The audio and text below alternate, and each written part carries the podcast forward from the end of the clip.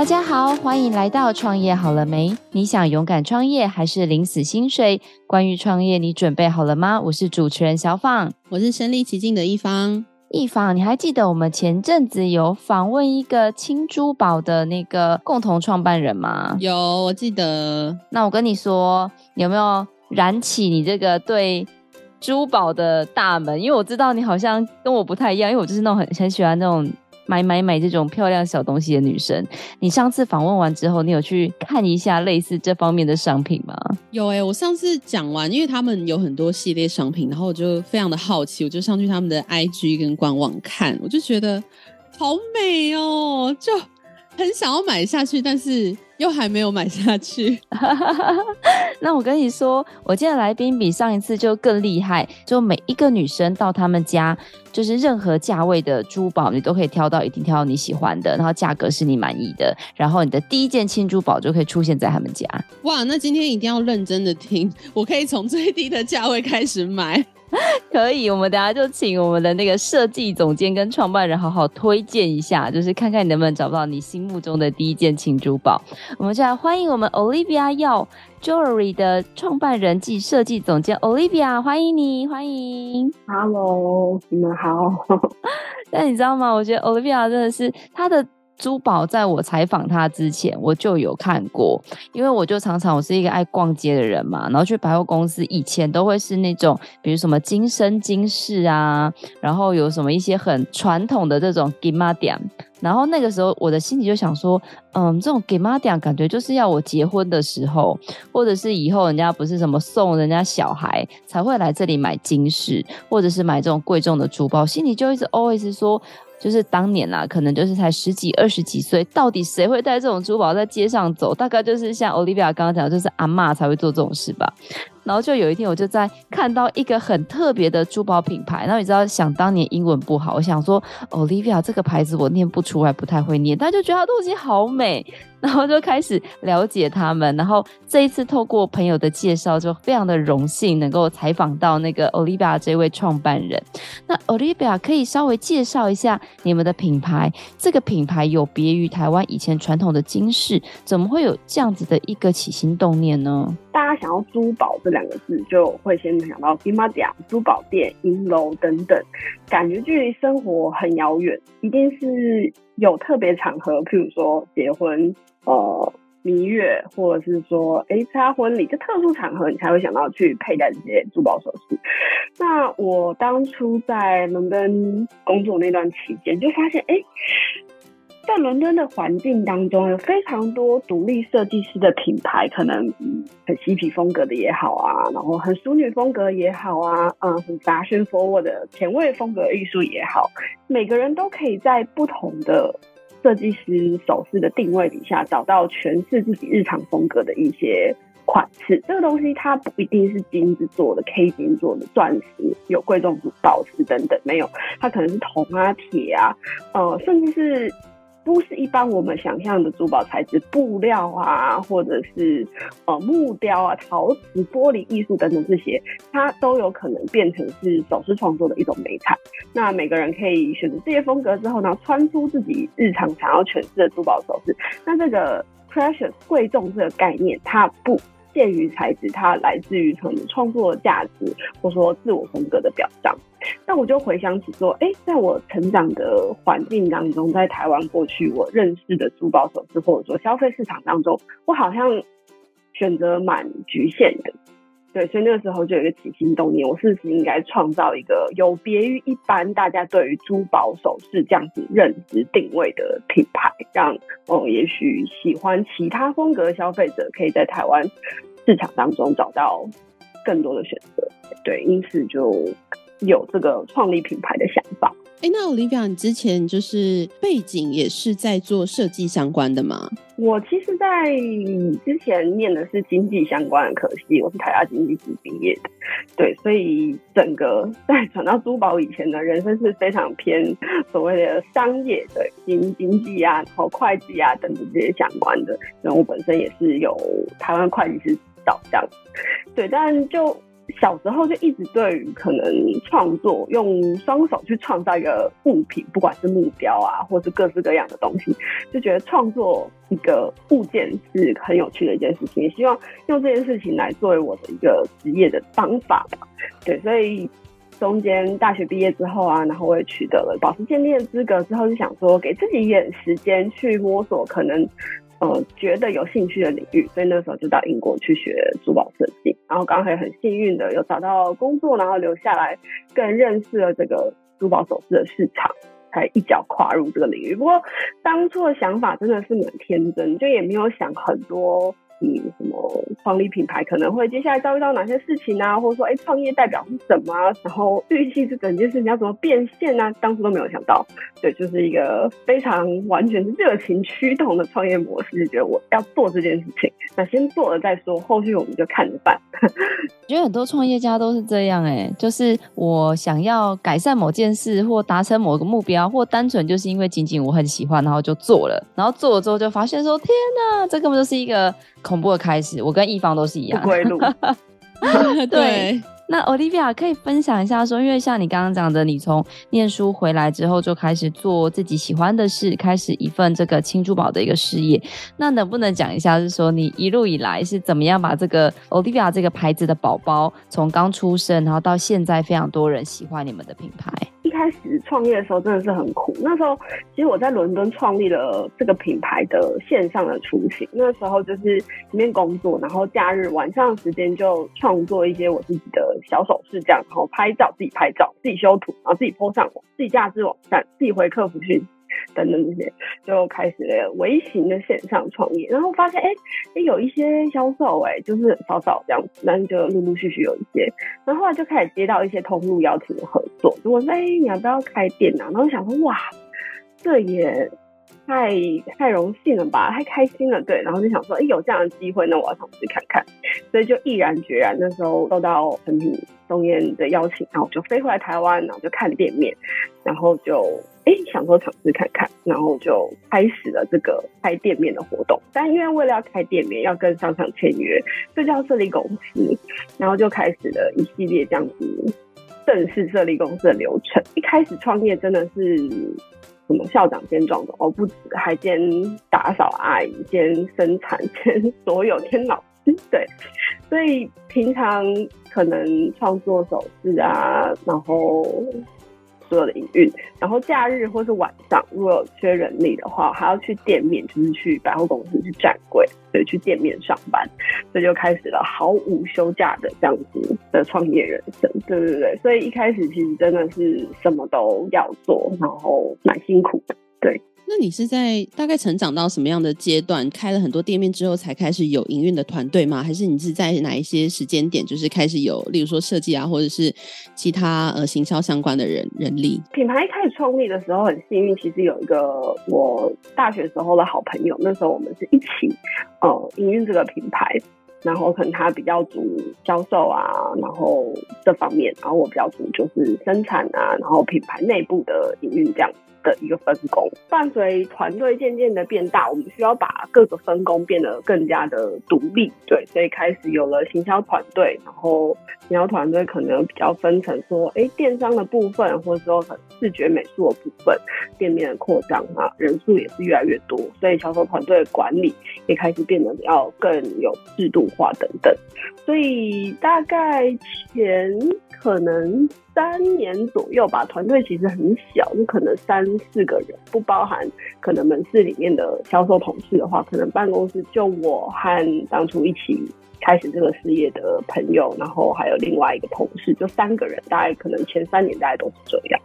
Olivia 有点想要跟您请教一件事情，就是因为像您刚刚说，你在二零一三年回到台湾的时候，其实你有观察到，呃，这个市场上可能比较稀缺这样子有设计感、个人风格的这样珠宝品牌，大部分都是是传统的这种金仔店。但是像时至今日，到现在已经过了十年嘛，那有越来越多的像我们之前可能访问到的不同品牌的轻珠宝，也纷纷出现在市面上，甚至有很多是引进到国外。一些比较高价格的这种品牌。那你是怎么样去让 Olivia 做一个品牌的区隔化，或者是产品线的差异化呢？我觉得现在非常多。尤其是在网络上，大家如果滑社群啊，很容易看到各式各样的轻珠宝品牌，或者是说自己是轻珠宝品牌的首饰品牌等等这些，哦、呃，真的是非常非常多。我我其实在这过程当中是觉得蛮蛮雀跃，就是对这件事情是蛮乐观其成的，因为我觉得。呃，有很多人投入在做这件事情，那更代表是说大家开始重视这件事情。那一旦选择变得更多之后，那就可以鼓励可能本来压根没有想到说。除了穿衣戴帽、穿鞋之外，还要戴耳环和项链的女生开始思考，就是说，哎、我我是不是应该尝试看看戴耳环？大家会开始有这样子的一个想法。那一旦开始有这个想法之后，就代表说，哎、欸，这个市场面对这件事情其实是更加成熟的。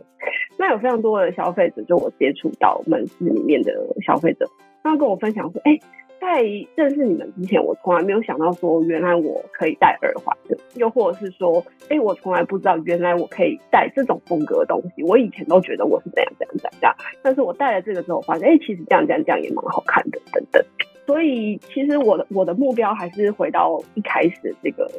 这个点，就是说，我会希望以后走在可能台湾的街上，发现每个女生她。除了穿的衣服穿很好看之外，它也搭配到很适合自己风格的一个首饰。这东西可能不一定来自于所谓的主流品牌价值，可能有 logo 这样子的一个一个首饰，或者是所谓的精品这样，而是说适合他自己风格，那它很有一个自己的味道，那它可以从各个品牌当中去挑选出最适合自己这样的一个组合。所以其实我们品牌推出首饰的方法，呃，很有别于其他的品牌。我们是用系列的方式，就我们每年会推一个主系列。那从二零一三年到目前，我们已经有超过十四个不同的系列在线上同步贩售。那这十四个系列，它描述的呢是各种不同女性也好，或者说中性首饰也好，不同的风格，它可能在 Olivia。这样子的美感美学底下所产生出来的碰撞，所以我们有比较华丽一点的，像去年推出的首饰系列是比较华丽一点的。然后那在前年可能是比较呃链条啊，然后结合一些比较庞克元素。然后在前年可能是有海洋比较金属、比较柔软线条创作这样比较有机造型。的欧丽系列等等，其实我们每个系列都有他想要去描述的故事，或者说适合这样子风格穿搭的一种生活形态。对，所以目标是希望说，不管怎么样风格的女生，呃，走到 Olivia 的店面里面，可以在系列当中找到属于自己的定位。那又或者是跨系列，都是可以互相搭配的。哎、那 Olivia 就是我前面有提到说，像我就是还没有开始进入买珠宝的这个行列，那想问，如果就是。呃，对我来说，如果是第一次入行想要买的话，就是有没有适合的产品，以及呃，你们的价位大概会落在哪边？就是假设他今天是要呃向你们定制珠宝的话，它大概会落在哪个区间？有哦，一定有适合你的。你来我们店面，我保证让你不会失望的离开。好，有的，我们针对不同的脸型啊，或者说不同生活形态的女生，我们都有一个推荐的方法。对，譬如说，可能从我现在荧幕上看到感觉啦，你其实脸蛋是蛮鹅蛋脸的，就是线条是蛮柔顺，所以像这样的脸型，其实基本上戴非常多的耳环都是很适合的。那耳环的形状的选择，其实有助于脸部线条的修饰。那当然，再来就是说，呃，肤色我们也分成所谓暖色调肤色啊，或冷色调肤色。那冷色调肤色可能偏适合银色，暖色调肤色偏适合金色。那玫瑰金又适合皮肤比较白啊，或者是比较深，就可能颜色比较极端，两种不同类别的肤色。对，所以我们会针对客人的脸型，然后生活形，然后以及肤色，哦、呃，使用习惯去推荐合适的材质。呃，譬如说，其实，在台湾我们常常被问到一个问题，就是说，哎、欸，珠宝首饰可以戴着洗澡吗？这个问题我们大概一天可能，如果十个问题里面大概有 四点五个或五个都会问这个问题，我就很困惑在，欸，大家为什么戴着首饰洗澡？对，但我不知道为什么，就大家可能有有这样的一个习惯和逻辑。那如果是有带着洗澡需求呢，我们就会推荐哦，这个材质比较适合带着洗澡，它可能没有额外的保湿镶嵌呐，它就是很纯粹的一个金属。那因为我们那个时候引进了一个新的材质叫 Go-Fill，就所谓的 K 合金，在我们一三年带这个材质进来的时候，其实台湾人并不清楚，也没有其他品牌使用这材质。那它是把十四 K 金就用高压方式包覆在金属表面上，有别于一般所谓的纯 K 金。又或者是电镀的首饰材质，它是一种耐久，然后也不会褪色，也不会氧化，使用起来跟十四 K 金差不多，所以它的价钱可能类似于纯银，不会到 K 金珠宝那么贵重。像这样的材质就很适合带着洗澡，对。所以如果这样需求，我们就会推荐这样的材质给你。所以我们都会针对客人使用需求去介绍一些嗯款式。那入手价格来说的话，我们一个 piece 大概从两千块左右这样子的一个入门价格。然后开始往上到两万块左右，这是属于日常轻珠宝的区间。那以一件到两件单品来说吧，平均大概四千块到六千块左右，可以有两件商品，就是戴一个耳环，再加一个项链或戒指，变成一个 set，可以完整这个 style 的部分。那其实我们一直以来都有在做客制化这件事，因为我们有自己的精工团队，我们台北的办公室里面就有我们的设计团队啊和精工师傅，所以针对一些客制化需求，像特殊链场啊，或者是说想要哎。很有创意，想要自己去组合不同的宝石，这样子一个定制的服务，我们都可以提供相对快速的选择。当然，如果是进口品牌，或者说可能嗯国外的品牌，那这个时间就会拉得比较长。但在我们品牌这件事情就会相对比较容易。我们定制大概在嗯四周到六周左右可以完成，对。所以定制的话，相相对来说就会取决于它的材质。如果是一般款式，那当然定制的费用就是跟一般首饰价差不多。但如果有刻字化，比如说加入其他的珠宝元素，又或者说材质金属改变，这单价就会变得比较高。我觉得第一次我听到一个做那个珠宝的设计师跟我介绍的这么详细，因为以前我们可能都会比较，就像 Olivia 说的，可能大家比较容易理解是衣服，就是我们的衣服有不同的材质啊，有什么棉啊、麻啊，还是什么呃尼龙啊。我第一次知道，原来珠宝也分的这么这么的细耶，有分为像刚刚说的什么十四 K、十八 K，然后还有不同的，像以前叫做电镀，然后现在你又引进了不同的合金的材质，然后让它更。耐用，我觉得好像选珠宝也是一个很大的学问。原来就是一个小小的耳环跟这个项链就可以改变脸型，让大家看起来，比如说气色更好啊，或者是更精致之类的。我觉得是一个蛮不错的，花一点小小的钱就可以让自己有很大的在心情上或在装扮风格上有很大的不同。那 Olivia 可以向您请教一下，就是你做珠宝这十年来啊，有没有什么让你特别难忘或印象很深刻的事件或者是客人？其实很多、欸，因为我们从二零二零年开始，我们有一个新的门市，叫做沙龙门市，定制的珠宝门市，它在赤峰街的附近。那我就会开始更强化，就是说定制服务或全客制化这一块，因此也更加接触到非常多客人。那进入到定制珠宝，其实它通常是已经对自己的风格来说也好，或者说对材质来说也好，其实有一定程度的消费者了。就他不是第一次接触珠宝，他才会有这样的一个想法，就说：“哎、我要去定制一件特别意义的珠宝。”所以这过程当中真的是接触到非常多神秘的定制故事。可以分享一个，就是我第一次有帮客人定制戒指，然后他前面还 send 了一份有可能十几页的。论文 paper 给我看，叫我先去 study 这件事情，我是吓到，想就是要念完，然后才能帮他做戒指，这样吗？对的原因是因为他们要定制的这个对戒主题呢，来自于就是哦，他们在故宫认识，然后所以他们共同对历史文物、史前文物有特别的兴趣，就是说他丢了那个石器时代这个红山文化的研究资料给我，然后要我去先读，想要从里面的一个形象，一个玉龙的形象去发展这一次的对戒设计。那这个玉龙它其实是出土的一个玉环，但目前的研究还没有完全证实说啊，它具体功能是什么。但总而言之，它就是一个开口很像 C 环这样子一个玉件的雕件。对，所以我就联想到那可能中华文化当中以玉去赠友，然后馈赠别人这样一个美好的寓意，所以我就选了一个翡翠的玉环，然后去把它分成两件，然后在他们的戒指当中各使用了一半的翡翠玉环。那又因为男生他可能有健身运动的需求，所以平常不方便佩戴戒指，所以这个戒制作成两用，就是也可以当成项链去做佩戴。那女生的部分就做的比较优雅，线条比较简约，但他们两个戒指在一个角度底下的光线折射，都可以造出这个玉龙这个雕件的一个形象。对，所以就就也还蛮有趣的。所以每个客人他对于这件事情的重视真的是不一样。就是我那时候说哇，很慎重接到这个他们定制的一个的邀请，然 后我觉得哇，我也真的要学习，才能够跟着客人一起进步。哇，真的，我觉得应该说，就是大家对于戒指的意义的想法会不太一样，因为很多人就是会想要把它就是在人生经历到的一些呃时刻，就是把这个东西加入到里面。那想要问，就是如果他们假设是对珠宝相对比较不熟悉的客人的话，他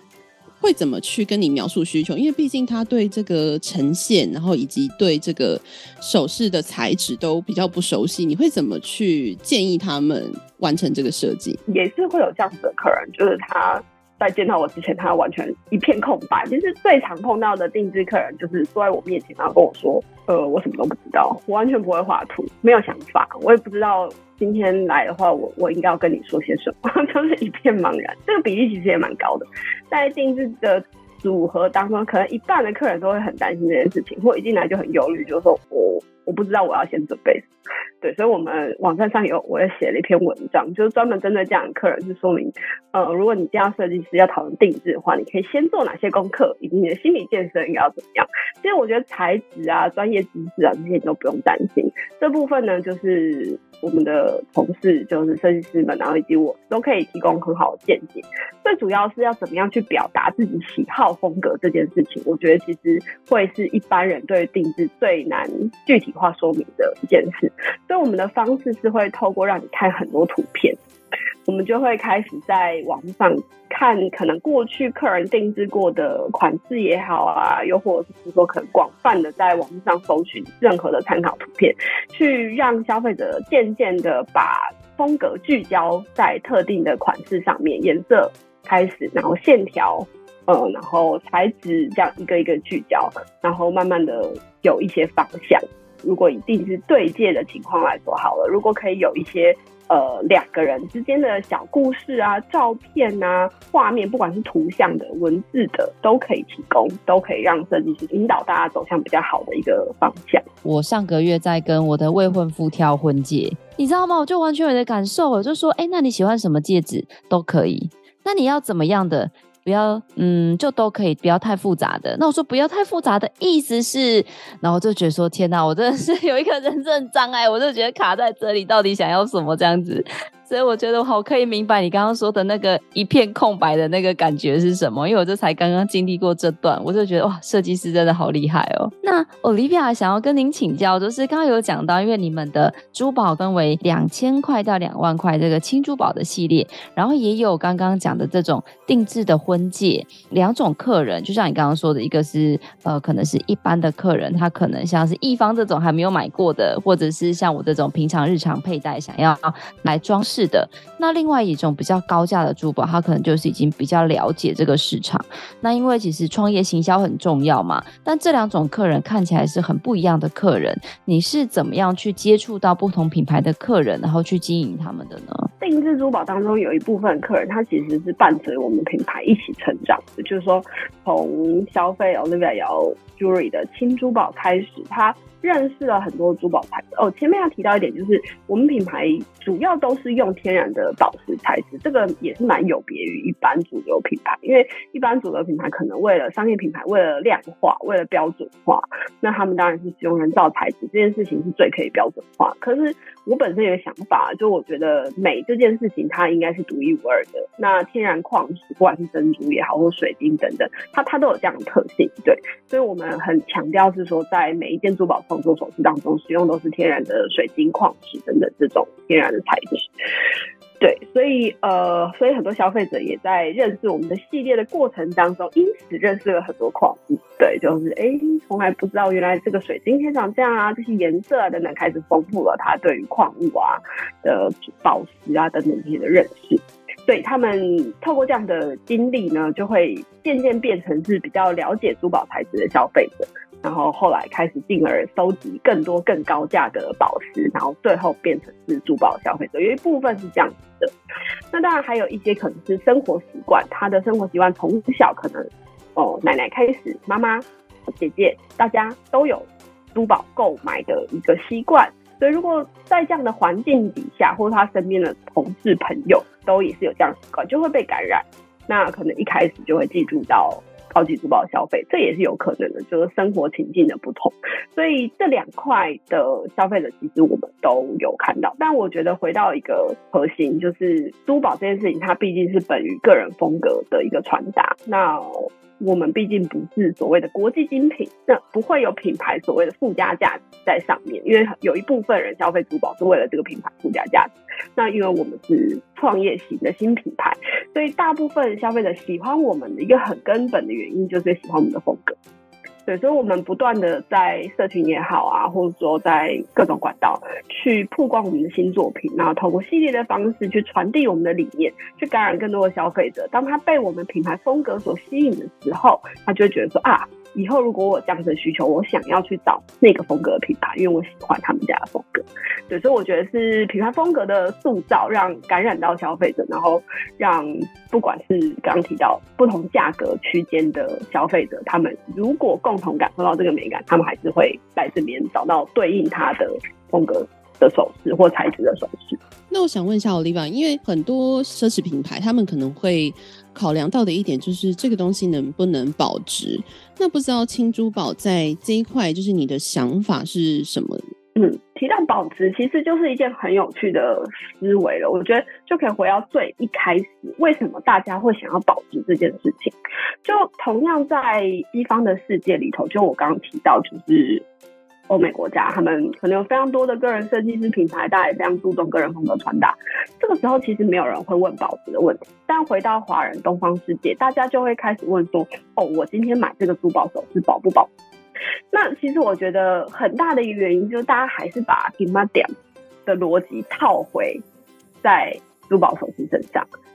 对，那黄金因为它是有价的金属，那它等同于货币。所以很习惯的长辈会觉得说，我今天买一条金饰，它是有一个回收价值的，它是有一个等值的对价的保值关系的。对，所以就从阿嬷开始传承给女妈妈，传承给女儿。所以这个时候女儿去逛百货公司买轻珠宝的时候，也会问店员，就是说，哎，啊，那这个保不保？可他忘记，他今天消费的是首饰。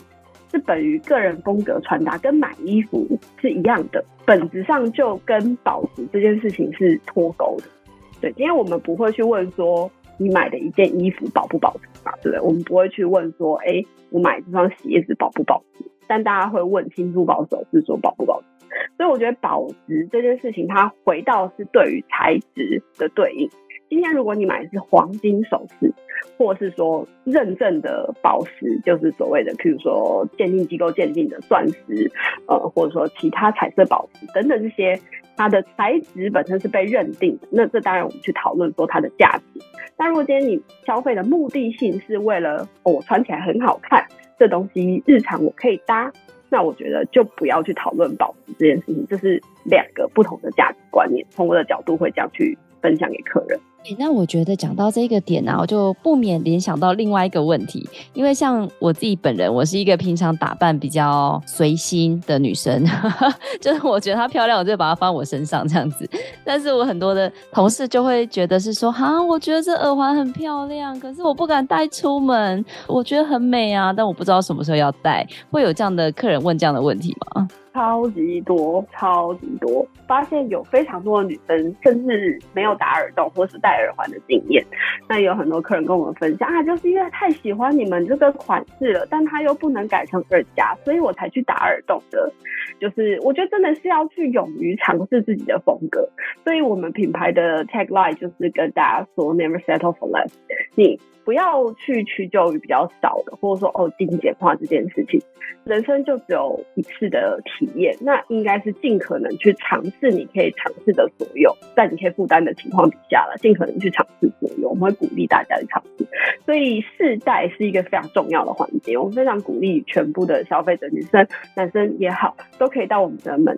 市。那透过我们门市的穿搭顾问，会尽可能让大家试戴各种不同风格系列首饰，去发现自己没有尝试过的风格。哎、欸，那我想要问一块，就是很多男友或是老公，他们可能会想要帮女朋友或是老婆挑选适合的商品嘛？那你们会很常遇到这种客人吗？你会怎么样去推荐他们？你会跟他们要照片吗？有哦，我们在专柜上就有一区男友区这样，哎、欸，男友区的选择，好可爱座位区吗？呃。呃，座位区也有对，但是我说款式有，哎，这一盘就是如果说男友今天来挑礼物给女生的话，我们就问他是什么目目的性嘛，譬如说是生日，哎，还是求原谅，所 我会针对男友需求，可能去去提供一些建议。那当然，你刚刚提到就是看照片，对，看照片也是一个蛮有帮助的方法。所以，我们会去看说，来女生是怎么样的脸型，怎么样的肤色，然后她平常是不是可以戴耳环上班的，还是说项链比较合适，然后去推荐适合礼物。不过礼物还是回到就是价格区间吧，因为大部分送礼物就会预算比较明确嘛，所以我想要送的是一个四千块礼物，还想要送的是一个两万块礼物，那选择就会因为这样子而去分开。不过整体来说，款式上男生可以理解款式，确实通常跟女生可以理解款式有时候是不太一样。怎么说？他们会想要大一点吗？还是怎样？那么女友最担心，我刚刚看到另外主持人点头如捣蒜。男友对于送礼物这件事情，就很多女生都会怕说，哎，男友会送很雷的礼物啊，就是不了解自己的风格啊，等等这些。就女男生对于风格的认识，通常比例来说，我不能这样以偏概全，但整体来说，男生比较保守。就是对于款式诠释的可能性，通常会喜欢说，哎，简约一点，经典一点，然后不要太复杂，然后或者是说，嗯，不要太浮夸。对对对，通常男生反而倾向保守，在珠宝首饰上面，那女生可能就是每个人风格不同，然后会去比较容易更认识自己的风格。就是整体来说，就是穿搭风格认识，男生是更保守一点，或者说更简单一点。对，举个例子来说啊，就是我刚刚说我是一个在外貌上很随性的女生。举例来说，比如说我去烫，前一阵子不是很流行那种韩式卷卷的刘海吗？然后我记得我烫完回家，身边的女生都说很好看。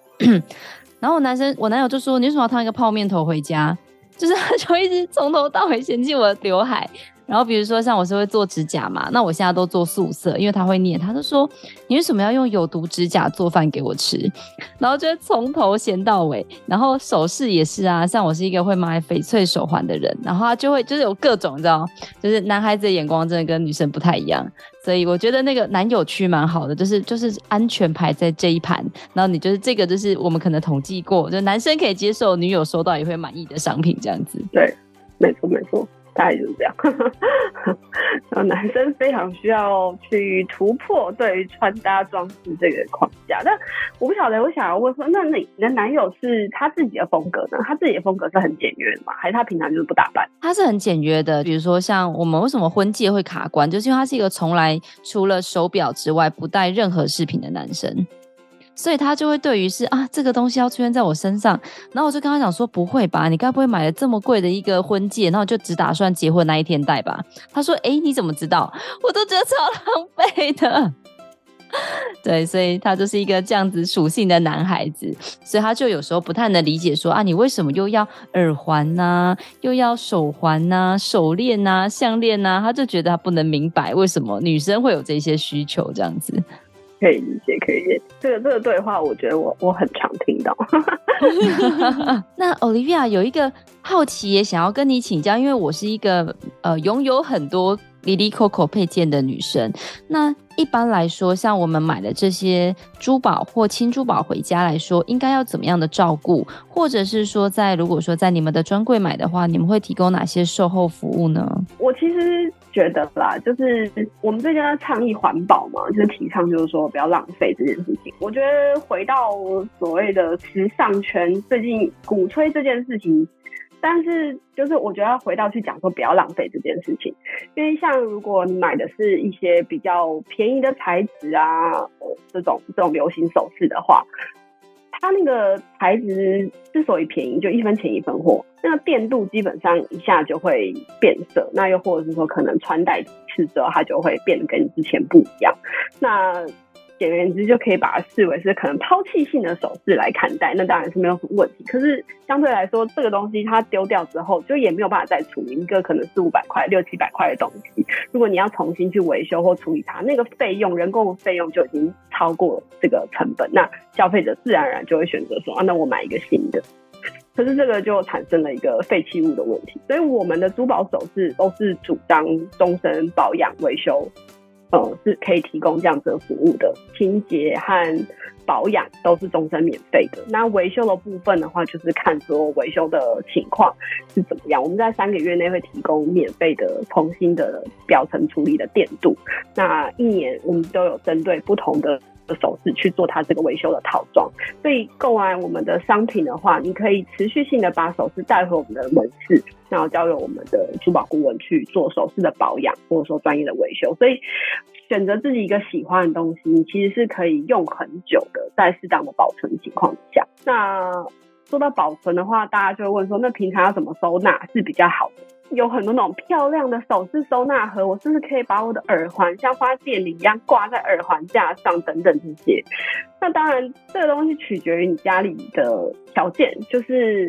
其实台湾整体的环境很湿热的，在这样情况底下就容易造成金属的氧化。但如果你家二十四小时都开除湿机的，那可能相对来说就会比较不容易氧化。所以我觉得这个要看你家里的条件。那一般来说，我们都会说，最好的方法是把首饰放进干燥的夹链袋，而且要保持它干燥。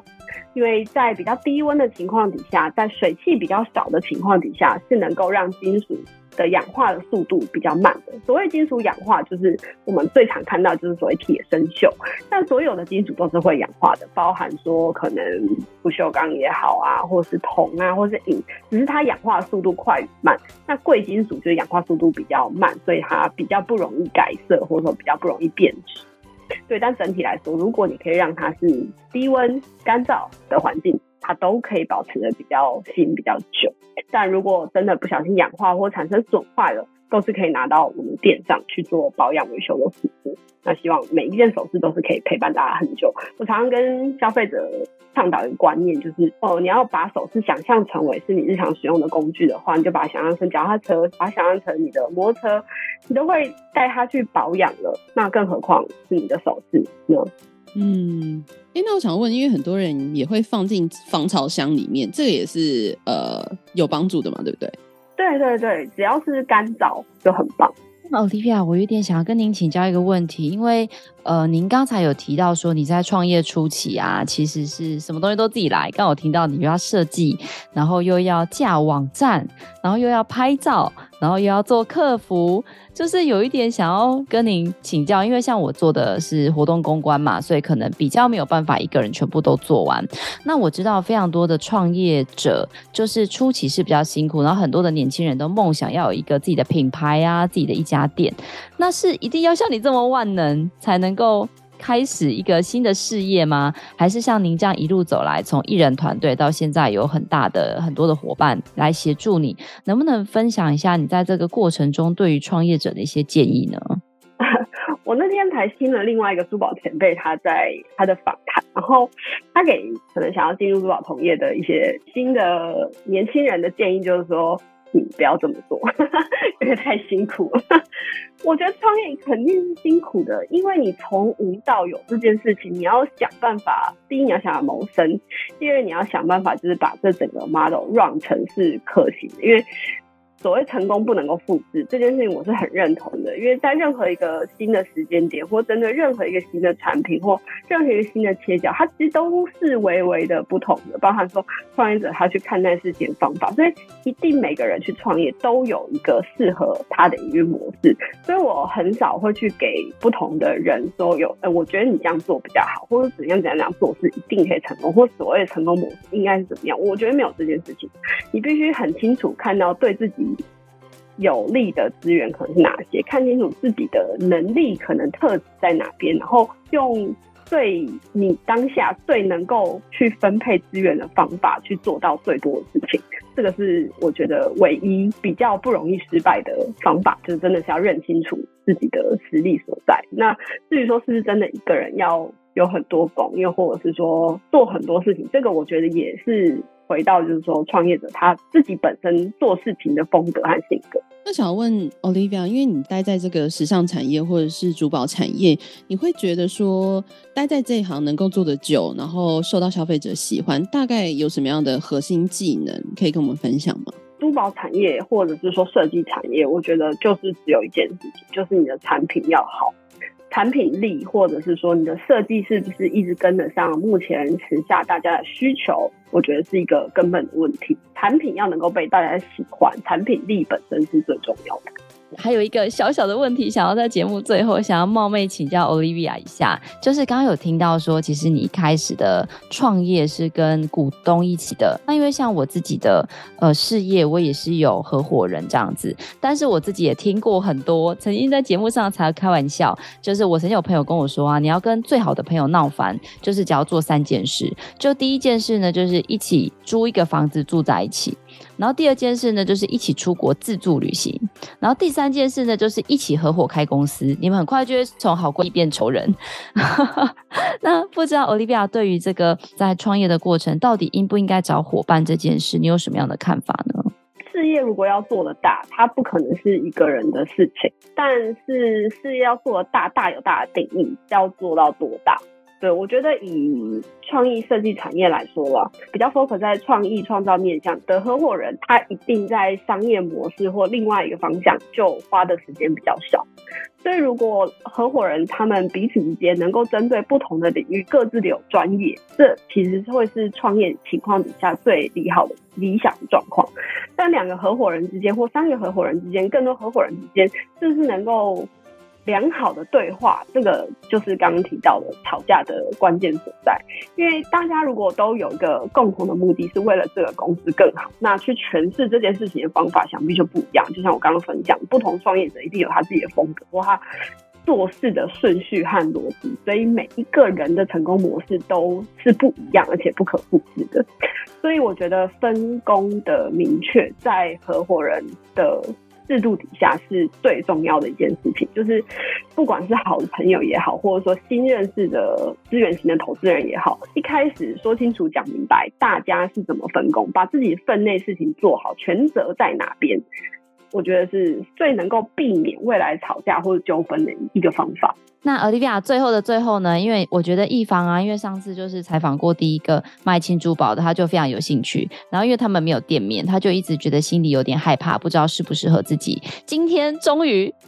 你的出现就解决他的问题，因为也不是 guarantee 他说你放心，就是只要到我们的柜上，你一定可以挑到一个你喜欢的这个首饰作为你人生第一件的轻珠宝。那可不可以给我们介绍一下，如果我们的听众朋友对于这个 Olivia 的品牌想要了解的话，他也可以透过哪些些？管道或在你们在哪些地方有这个实体的专柜，可以让我们的听众去体验一下呢？我们有官网，然后官网目前有在推一个我们跟一个法国品牌联名戒指的系列，然后目前都有优惠折扣，大家可以趁机赶快上去看一下。然后也有上架 Pinkoi 啊、Momo 啊等等这些平台都蛮方便的。那如果说住在台北市的话，我们台北现在是有五间门市，包含四个百货专柜，然后还有一个刚刚提到可以定制珠宝珠宝门市，在中山捷运站五号出口出来，再走两分钟就到了。然后另外中山还有另外一个门市在诚品南西的二楼，然后我们在信义区有三间门市，信义诚品的一楼，松烟诚品的一楼，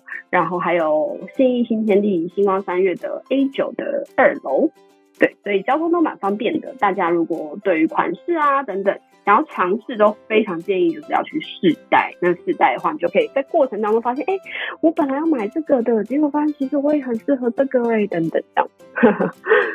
哇，一方，我真的觉得今天又听了这个 Olivia，就是对于她心目中的轻珠宝很不一样哎，因为我一直觉得说珠宝可能虽然我就是她刚刚讲的那个有一点没有办法跳脱给妈讲的那种思维。我觉得，如果说真的是用另外一个完全不同的角度，从一个日常的，就像穿衣服一样去看待珠宝，其实好像就会觉得珠宝没有离我们这么样的遥远。不知道你觉得嘞？对啊，我一开始会觉得说，哎，珠宝好像是一个不是凡人可以穿戴的一个东西。但是因为渐渐的开始有很多轻珠宝，就是不是那种呃非常高贵的珠宝，就是让一般的消费者可以入手，会让我们觉得心里的压力比较没有那么大，会觉得自己好像也。不会那么不适合这样子的一个商品。对、啊，我觉得好像是越来越是，就是刚刚讲的 fashion 的一个时尚的一个趋势。从以前我小时候的这个。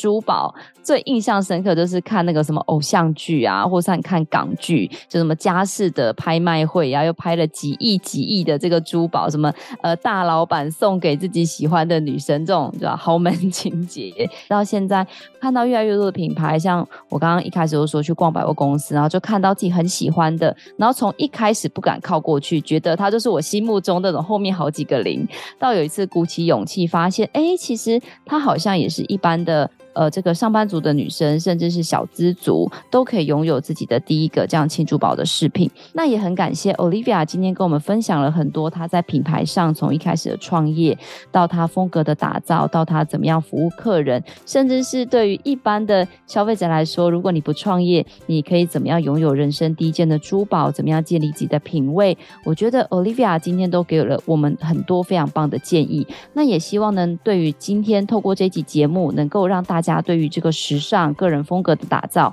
还有更多轻珠宝的知识，有更多的一个了解。那当然，如果大家喜欢我们今天介绍内容，或想要去体验一下我们 Olivia 的相关的一个产品，我们也会把相关的资讯放到下方的资讯栏。有兴趣的朋友都可以自己去参阅哦。如果你喜欢我们的节目，也别忘了给我们五星好评加分享哦。创业好了没？我们下次见喽，拜拜，拜拜，谢谢，拜拜。